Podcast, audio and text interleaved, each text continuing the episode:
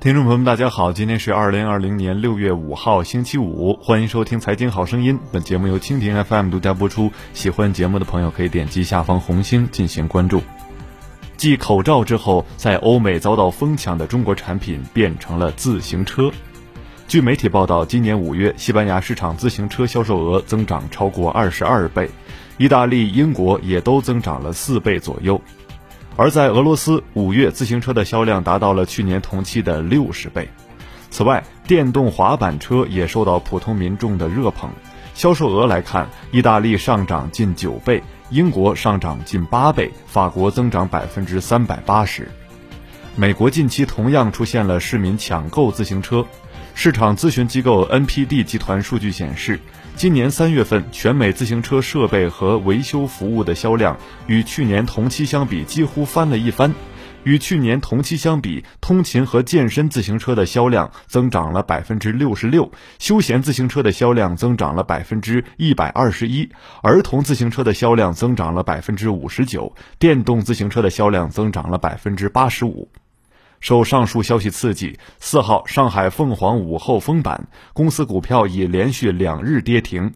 信隆健康、中路股份、永安行等自行车、电动车概念股涨势喜人。五月上旬开始，随着欧洲疫情缓和，各国开始逐步解封，欧洲人终于能出门了，但仍不敢乘坐公共交通。为了安全，他们纷纷开始抢购代步工具。阿里巴巴旗下跨境电商平台速卖通数据显示，五月西班牙市场自行车销售额上涨超过二十二倍，意大利、英国也都上涨了四倍左右。电动滑板车的销售额也大幅增长，意大利上涨近九倍，英国上涨近八倍，法国上涨百分之三百八十，在体量本身就很大的西班牙也增长了百分之二百八十。电动滑板车品牌 Geno Bike 的创始人李小龙表示，从三月份复工以来，销售额持续增长，月环比增幅达百分之三十至四十。自行车品牌 SAVA 的速卖通负责人郭振赫也表示，四月以来订单环比增长百分之三十以上。电动车品牌声 Mile 五月在速卖通上的订单环比四月增长了一倍。无论是电动滑板车还是自行车，在欧洲市场上的普遍售价都在一千美元上下，高端款超过一千六百美元，折合人民币万元以上。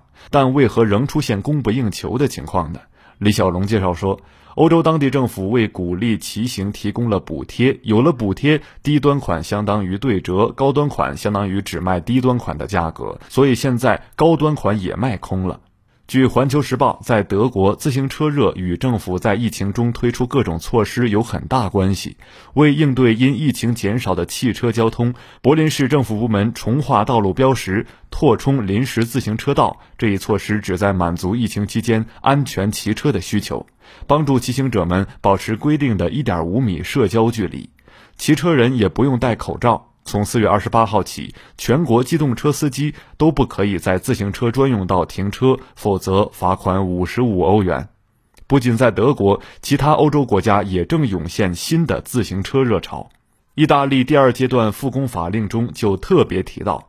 为了鼓励替代性出行并限制公共交通拥挤，政府特别为市民购买自行车和踏板车提供补贴，补贴最高为五百欧元，这相当于自行车或踏板车成本的百分之七十左右。法国政府日前宣布一项总额两千万欧元的资金计划，以鼓励法国民众在五月十一号全国解封后骑自行车出行。按规定，每人可报销五十欧元自行车修理费。企业主也将得到政府资金支持，为骑自行车通勤的员工提供每人四百欧元的交通补贴。此外，这一计划还将提供专门的款项，用于建设自行车临时车道、设立自行车停车位、资助自行车训练课程。中国出口的自行车占世界市场份额百分之七十以上，电动车占比还要更高。中信证券此前的研报显示，两轮车作为重要交通工具，全球年销量二点三亿辆，市场空间八百亿美元。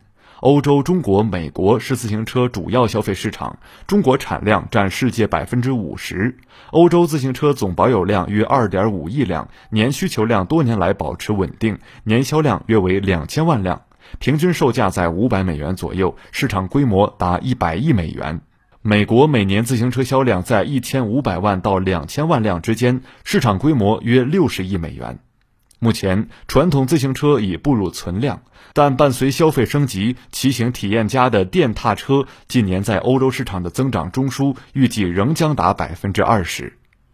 但一些人推测，随着天气转冷，其他场所重新开放，车流量增大时，这股热潮将会消退。另一些人则认为。随着拼车服务和公共交通的吸引力下降了，骑车会一直具有吸引力。好了，今天的节目就唠到这儿，下期节目再会。